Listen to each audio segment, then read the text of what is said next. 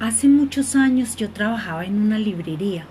Un jueves por la tarde, cerca de las seis, escuché desde la bodega que estaba en el sótano un grito de doña Nati. ¡Ay! La esposa del dueño. Salió tres segundos después con sangre en la frente y tapándose un ojo y diciendo ¡Ay, ay, ay, ay, ay!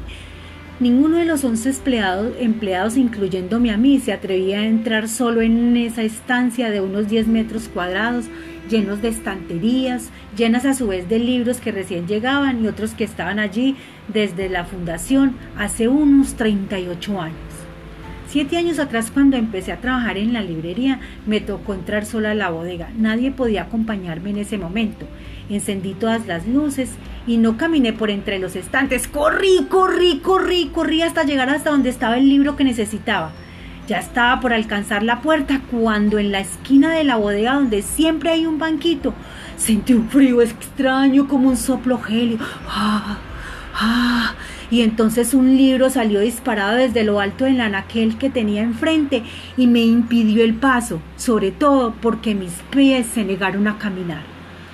Un escalofrío recorrió mi cuerpo.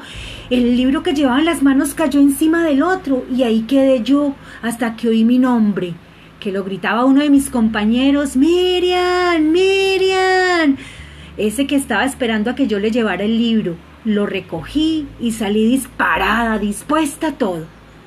Cuando ellos vieron mi cara y mi color, se dieron cuenta de inmediato. Había conocido al fantasma de la bodega. En ese, ese mismo que acababa de golpear supuestamente a doña Nati. Me preguntaron qué había pasado y les comenté. Ellos me contaron que en esa misma esquina de la bodega se murió, ahí sentada en ese banco, la primera esposa de don Jacinto, el dueño de la librería, al enterarse de que su flamante esposo librero tenía a Nati por amante. Su corazón no soportó y ¡pah!